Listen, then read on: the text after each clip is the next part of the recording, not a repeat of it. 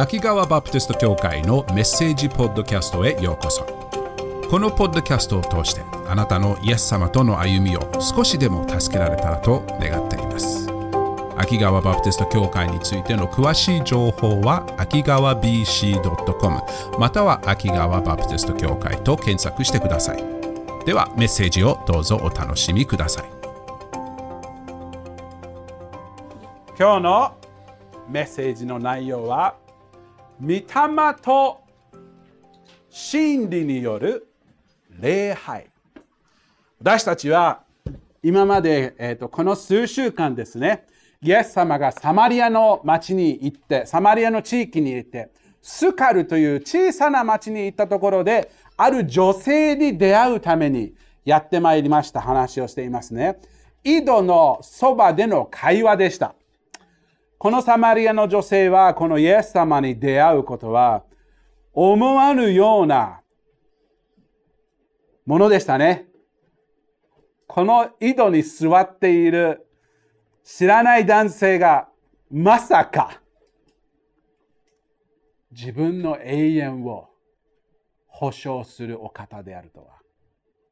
でもこの会話を通してサマリアの女性がイエス様のことをよりよく知るようになりましたね。イエス様は少しずつ少しずつ彼女にご自分の偉大さ、ご自分の素晴らしさを示して、彼女が彼女のためにその場にやってきて、彼女のために救いを与えるためにやってきました。今までの会話でイエス様はご自分のことをよく示してましたね。自分がある素晴らしい賜物を与えてくれる。生ける水。生ける水というものを見ることができましたね。この生ける水というのは、井戸から引っ張り出すような水ではなく、蛇口を開けて流すような水ではなく、喉の渇きを満たすようなものではなく、精霊様という素晴らしい賜物、私たちの心の渇きを満たすものであることを見ましたね。先週ちょっと見ましたよね。えっ、と、ヨハネの7章の38節、39節、イエス様別のところでこう言いましたね。さて、えっと、私を信じる者は、聖書が言っている通り、その人の心の奥底から生ける水の渇きが流れ出るようになります。すごいですよね。生ける水の渇きが、あ、川だ。ごめん、ありがとう。川が流れ出るようになりますね。何のことを言っているのかというと、39節を見ると、39節は、えっと、入れたっけ？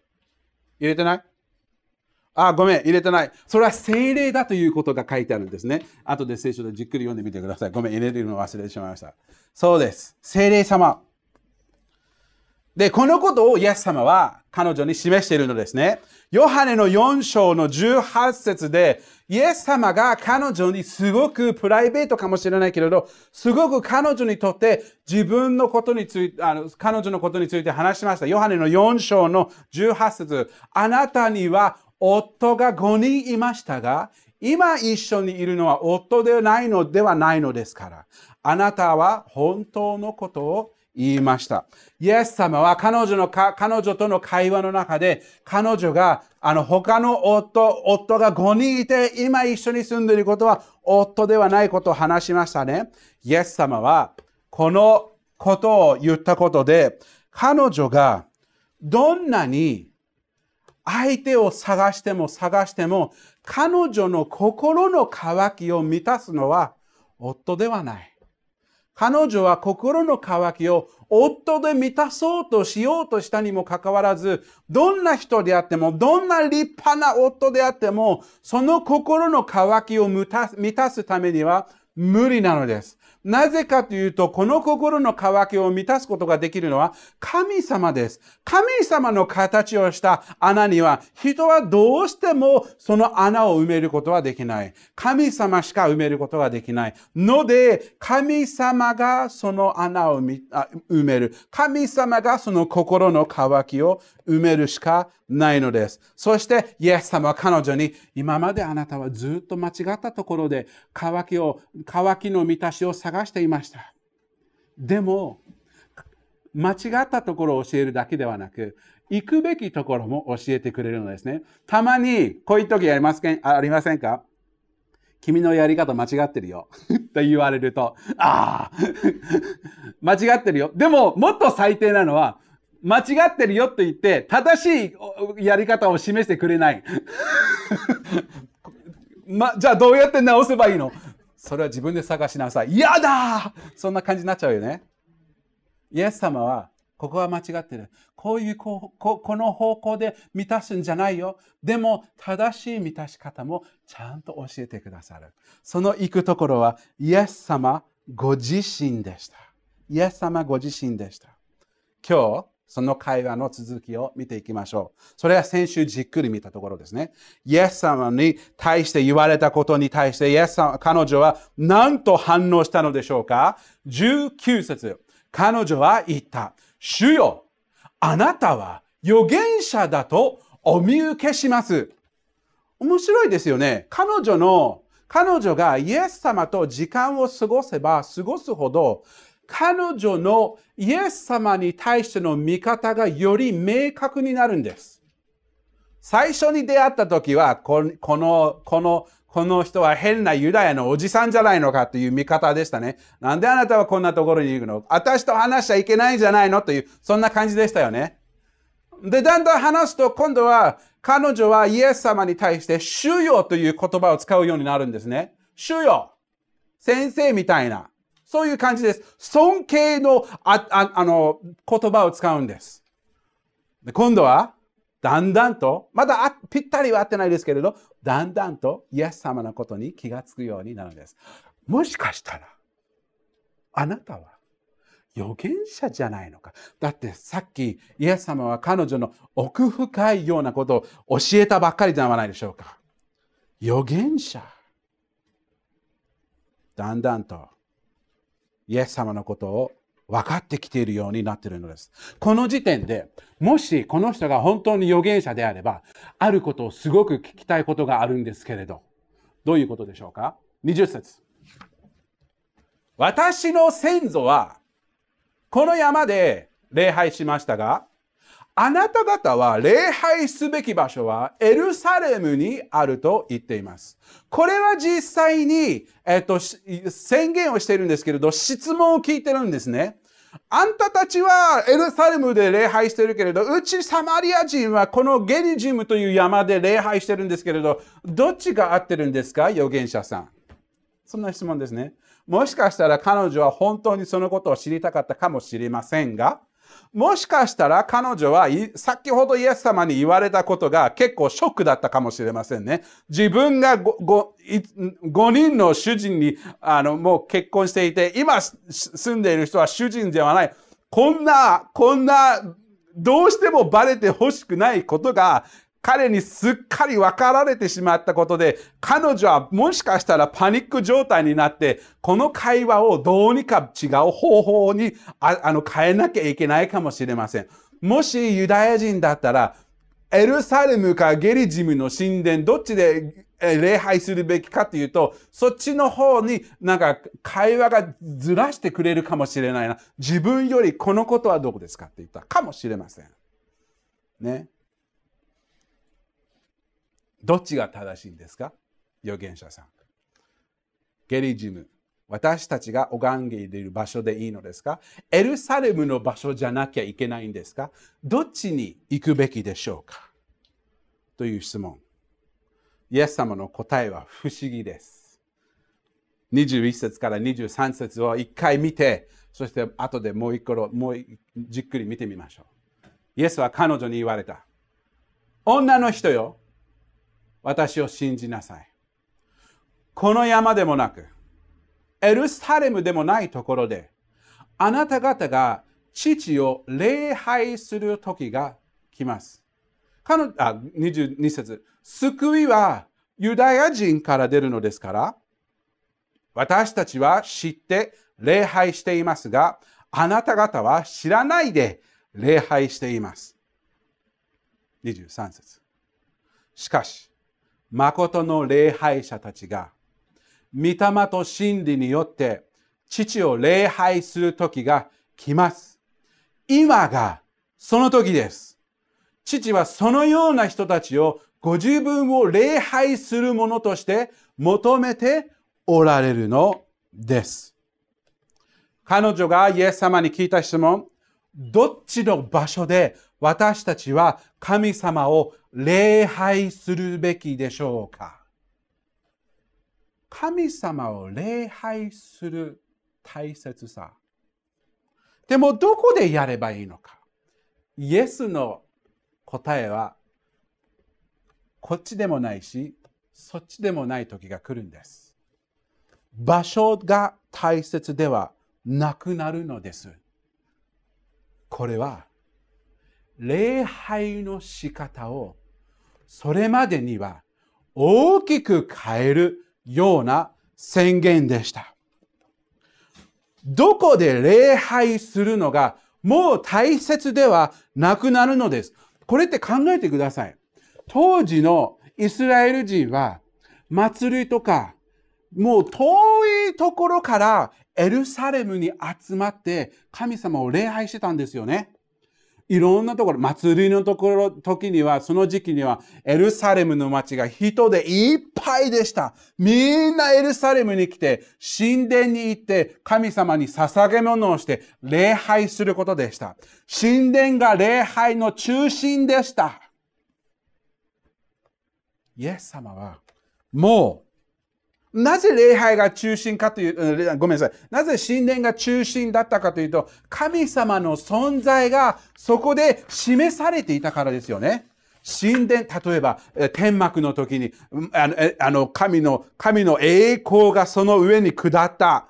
そして神の栄光がそれを輝いていた。そのような特別な聖なる場所でした。だから人たちが、イスラエルの人たちは神様のそばに行く。神様と語り合うためには、神様につながるためには、神殿にいて神様の栄光のそばに、神様の存在のそばにいたいという気持ちでしたよね。サマリア人は神様の存在はゲリジムの神殿にあるんじゃないか。イスラエル人は、いや違う。エルサレムのあの、あの神殿に神様の存在がいる。それぞれが自分の場所が唯一神様を礼拝すべき場所ではないでしょうか。と言ってるのです。でもイエス様が来ました。イエス様が来た時にこのことを完全に変えるのです。もうイエス様が来てからは、どこで礼拝するのか、こっちに行かなければならない、あっちに行かなければならないというより、はるかに勝る礼拝の仕方を与えてくださるのです。でも面白いのは、彼女の質問を完全に無視はしませんでした。22節を見ると面白いです。救いはユダヤ人から出るのですから、私たちは知って礼拝していますが、あなた方は知らないで礼拝しています。厳しいこと言うね。君たちは知らないで礼拝してるよ。でも私たちはちゃんと知って礼拝してるよ。厳しいこと言うね。なんでイエス様はそういうこと言うんでしょうか考えてみれば、サマリア人は神様の御言葉の何を受け入れたかというと、モーセの5つの書でした。創世記、えー、ジェネシス、エクス、英語でしか覚えない。創世記、出エジプト記、レビ記、民数記、レベリカス、ナンバーズ、ドゥドラノミ。あとは、ありがとう、四式。牧師が自分の日本語の聖書歌詞読める、覚えない。あれ消してくれる？サマリア人はその5つしか受け入れなかったんです。モーセの立法、モーセの5書。後のイスラエルの歴史の書とか、詩篇信玄とか、予言の書、イザヤ、エレミアとかは受け入れなかったんです。でも、その他の書は、神の御国について、ものすごくいっぱい書いてあるんです。神様のご計画は何であるのか、ぎっしり入っているんです。そしてそれだけではなく、神様の計画の中心であるメシアをよく指していた書物です。貴重な書物でした。しかし、サマリアの人たちは、神様の神様の御国について、神様の計画についての一部しか持ってなかった。読んでなかった。受け入れてなかったのです。ので、メシアについて、真理について、神様のことについて、ほんの一部の視点しかなかったのです。視点かな？視点？視点。か見方しかなかったんです。ので、イエス様は、救いはユダヤ人から出るのです。神様はダビデの子。メシアはダビデの子である。ダビデはイスラエルのエルサレムのものでした。ダビデの子から来るメシア。のでそのことを彼女に伝える必要があったのです。でそこで救いはどこから来るのか救いはユダヤ人から出る。ユダヤ人から出る。メシアは、その救いというのは面白いです。このメシアは、神様につながる方法そのものを変えてくださるお方なんです。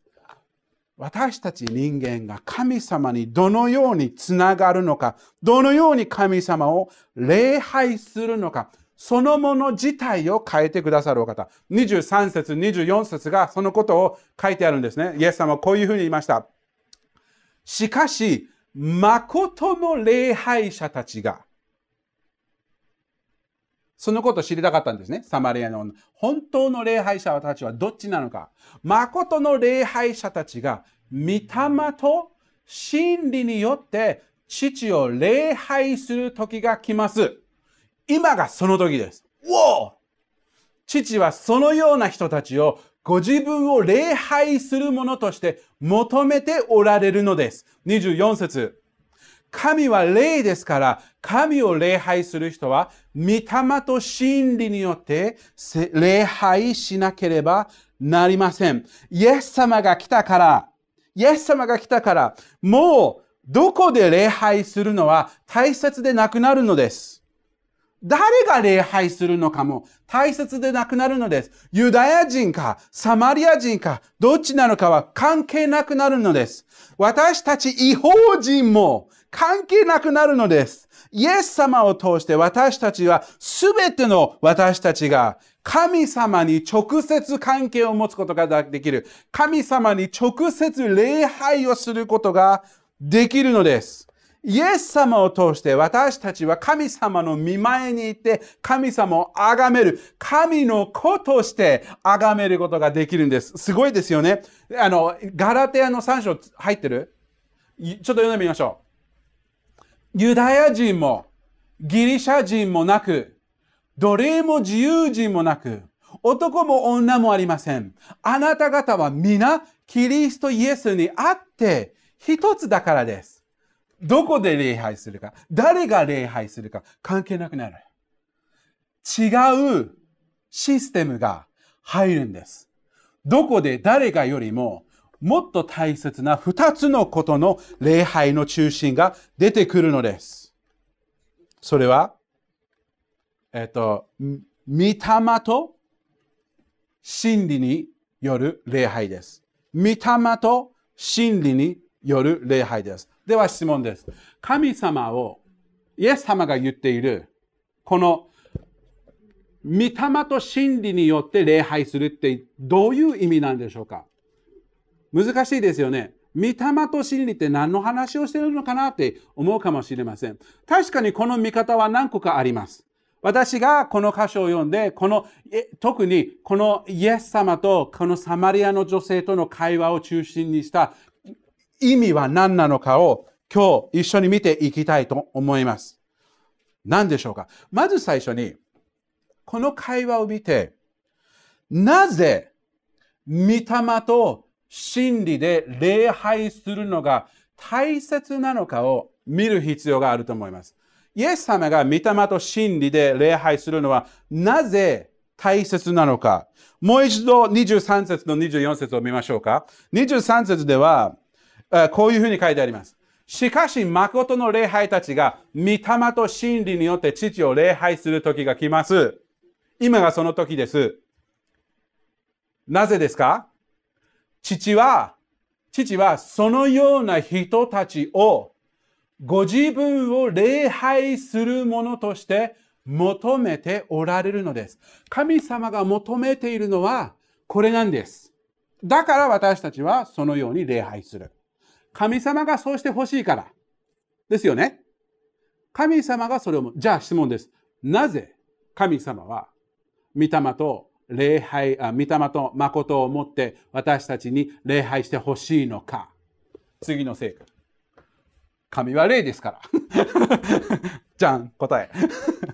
神は霊ですから、神を礼拝する人は、御霊と真理によって礼拝しなければなりません。礼拝のフォーカスはどこですか？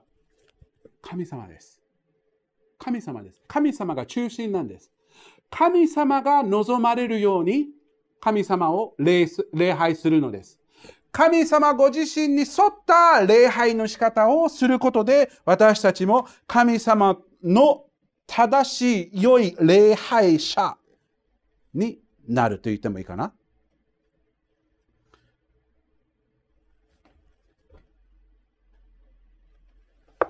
あどういうふうに説明すればいいか。いい方法。えっと僕が、えっとベサニうちの家内、ベサニーに愛を示す方法。例えば誕生日の時に、彼女が求めるものをあげたいですよね。彼女はゴルフ一回もしたことないですけれど、彼女にゴルフクラブをプレゼント、誕生日の時にね、ゴルフクラブをプレゼントしたら、多分、いろんな、うん、そうな、殴られるまではしないかもしれないけれど、Love you, baby.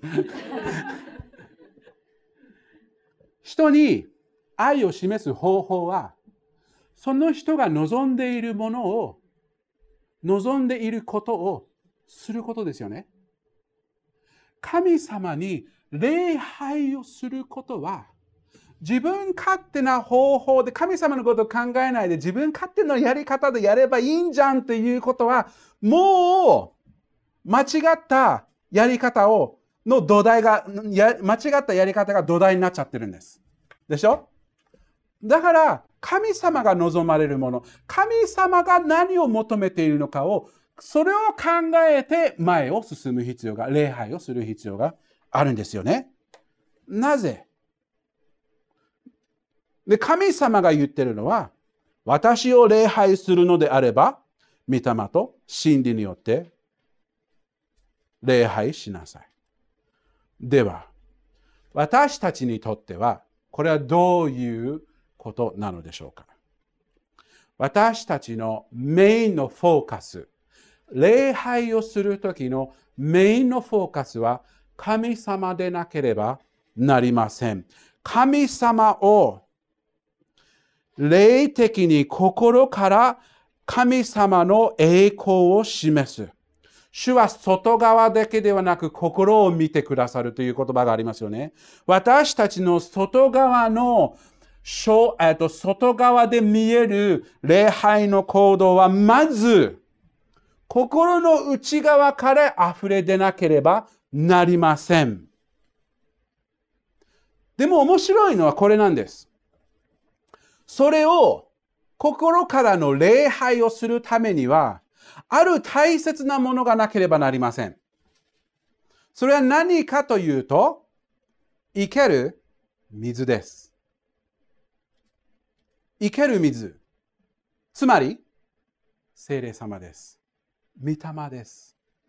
精霊様が私たちに実際に神様を神様が喜ばれるように礼拝するのを可能にしてくれるお方なんです。可能にしてくれるお方なのです。私たちが神様に礼拝を捧げると、それ、それぞれのいろんな外側の見方がありますけれど、聖霊様が私たちの霊を引き出して、心を引き出して、神様に集中して、神様に礼拝を捧げるように、聖霊様が私たちの霊を、私たちの心を動かしてくれるのです。実際にそういう礼拝はどのように見えるのでしょうか？例えば、今朝私たちは賛美をしました。賛美は、賛美は、礼拝の外面的な表し方です。賛美は礼拝の一部です。賛美イコール礼拝ではないです。賛美は礼拝の外側の表し方の一つなんです。15分ぐらい、まあもう20分、もう30分か。だいぶ前に私たちは賛美をしましたね。本当の礼拝はこうじゃないです。ガンガン歌おう。周りの人が僕の素晴らしい声を聞けば聞くほど神様が崇められるでしょう。違います。No、賛美は神様、私は賛美をしているのはあなたにです。周りがどう僕の歌を聴いても関係ないです。私の今の聞いている人はあなたです。あなたに賛美をしています。そしてあなた、神様にその愛の言葉、その感謝の言葉、その賛美の音を出すのが本当の礼拝です。礼拝の正しい表し方です。でも賛美だけではないです。私たちの外面、えっとね、えっと、外面的な礼拝の表し方っていろんな方法があるんです。例えばもう一つの使えること。奉仕。奉仕も礼拝の一部なんです。これだけだと思う。No, no, no, no. これもそうなんです。奉仕、本当の礼拝、えっと、奉仕で表す礼拝は、聖霊様が自分の霊、自分の心を神様に使えたい気持ちを示すことによって、神様唯一に従いたい、神様唯一にあの捧げたいという気持ちを表すために、周りの人々に奉仕をする。周りの人々に使える。そういう感じです。神様、あなた様が崇められるように、このことをします。奉仕が、奉仕の、奉仕のフォーカスポイントは神様です。神様にフォーカスすると、奉仕の正しい礼拝。従順。おお。そうきたか。従順。神様の御言葉、神様が言われる。考えてみてください。礼拝は神様が崇められることです。神様にフォーカスした心です。霊です。そして聖霊様が私たちの心を引き出して、その心を引き出して、その霊を引き出して、神様を崇める、神様の偉大さを示す。一つの方法は、神は主であること。主主というの王様、私たちが使えるもの、私たちがへり下って、このお方が私の勝る方、私の上にいるお方。なので、このお方が望まれるように私は行きます。従順。神様の望まれるように自分は生きる。それも本当の礼拝が外側で示されるものなんです。いろんな方法があります。いろんな方法。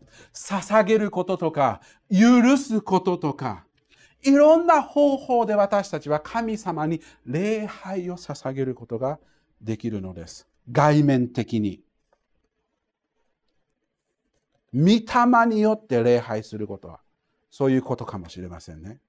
聖霊様が私たちの霊を引き出して、そして私たちの心が神様を崇めて、神様に栄光を期す。でももう一つの礼拝の一部がありますよね。御霊と何ですか？真理。御霊と真理。面白いのは、その霊、御霊で礼拝することも感情も含まれていると思います。私たちの心から溢れる感情。ああ、神様、本当にその素晴らしさ。でも感情だけではなく、知性、私たちの考え方も含まれて思います。真理、御霊と霊、あと真実で礼拝する。真理によって礼拝する。両方大切なんです。両方なければならないんです。片方だけに偏っちゃうと良くないんです。真理にフォーカスしすぎて、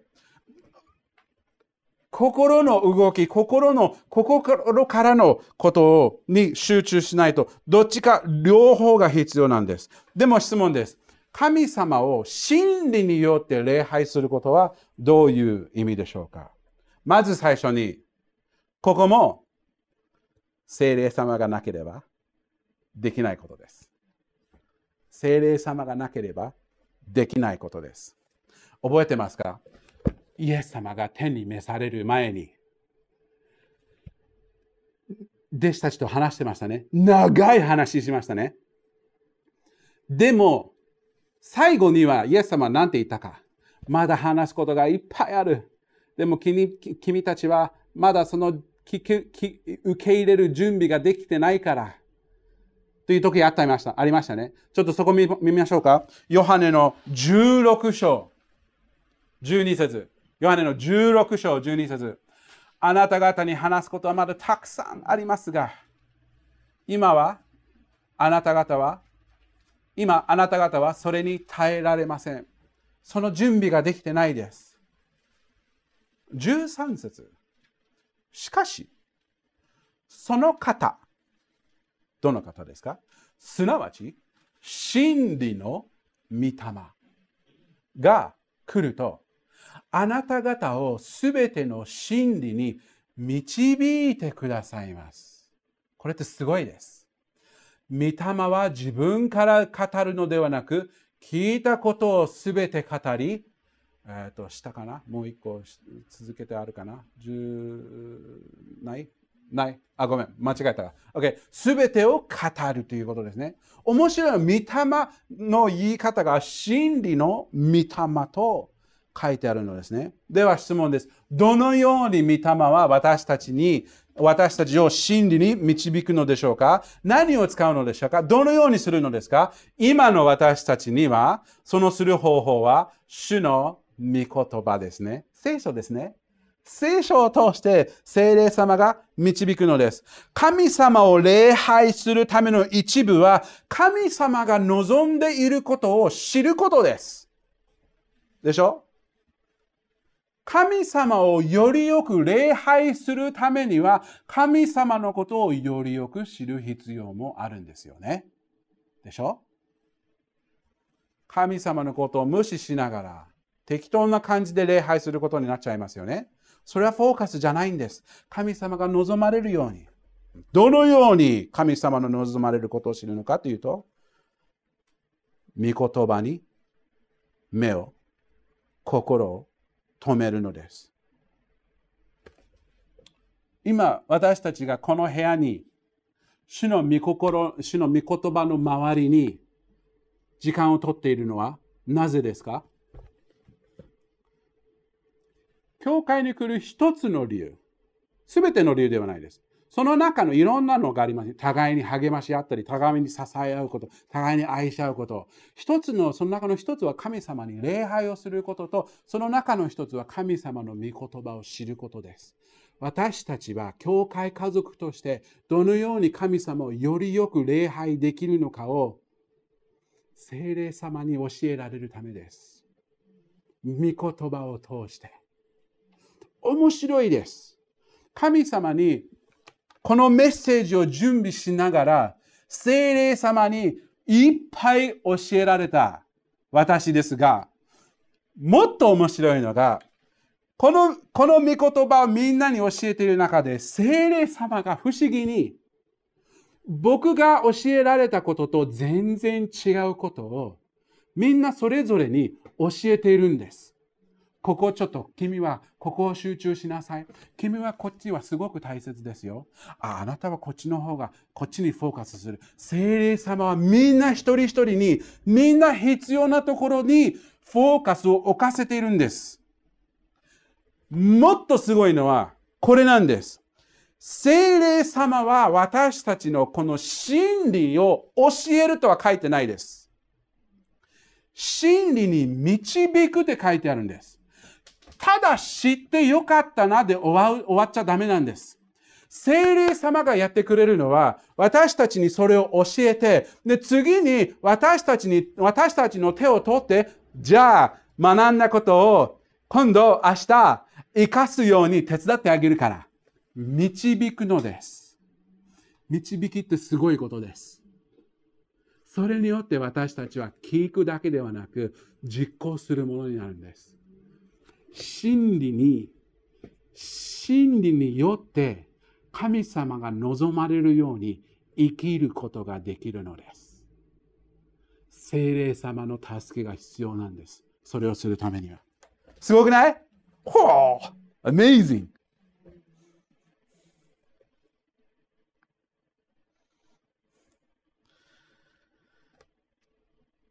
御霊と真理によって神様を礼拝することは、精霊様が私たちに神様を心を尽くして、命を尽くして、力を尽くして、知性を尽くして、神様を愛するように導くことです。これが御霊と真理の礼拝ではないでしょうか。神様を自分のすべてを使わして愛すること。言葉を使う。思いを使う。体力を使う。持っているものを使う。知性を使う。全部神様に向いて捧げる。これが真理の誠の礼拝ではないでしょうか。そうするとどうなるのか。神様に礼拝をすればするほど、神様の存在のうちに自分がいるようになるんじゃないでしょうか。神様を礼拝すると、神様の存在のうちにいる。神様、これがエルサレムとかサマリアで、あの、あのあの山で、えっと、覚えてこない。そう、そこの山でゲ、ゲリジムの山で求めてたのは神様の存在のうちにいることじゃなかったんでしょうか？だってそこで、そこで心の渇きが満たされるんです。神様の存在が心の渇きになる。精霊様がその心の渇きを満たす。どのように満たすんですか？礼拝の、礼拝は一部ではないでしょうか。礼拝で主のそばに自分が入って、神様、あなた様をあがめます。心が満たされる。どのように？神様の存在で。聖霊様が私たちの心を神様の存在のところに導いてくださる。おお、ハレルヤ、おお、ハレルヤ。ので終わります。最後の質問、この質問です。あなたは御霊と真理によって神様を礼拝しているのでしょうか？今週、月曜、ごめんなさい、月、火、水、木、金、土、日。今週、本当に考えてください。意図的に神様に賛美する。周りの人と一緒に賛美するときもそうですし、自分も神様に賛美をする。心の中とかでもいいですし、こと声を出して神様に賛美するときに、あなた様に歌っています。この賛美は私からあなた様へのプレゼントです。奉仕するときに、神様、これはあなたのためにやっています。私のこのこのように奉仕する機会を与えてくれてありがとうございます。これはあなた様へのプレゼントです。これによってあなた様が崇められるように。聖霊様が御言葉を通してこういうふうに歩みなさい。そうすれば神様は喜ばれます。やる理由は、あ、聖書が書いてあるからそうしなきゃあかんのだ。じゃなくて、神様、あなた様は私の主です。あなた様が望むように私も今日その御心に沿って歩みたいです。するべきことはやりたい。してはならないことはやらないように頑張る。礼拝。御霊による。聖霊様がなければできない。聖霊様は私たちを使わして、私たちの心を使わして、礼拝をさせ、真理。神様の望むことを覚えて、そして聖霊様にそれを実行するために導かれる。従順な心も必要です。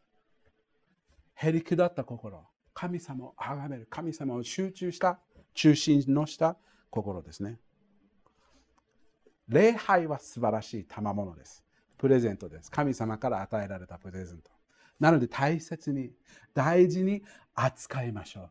大事に使いましょう。お祈りします。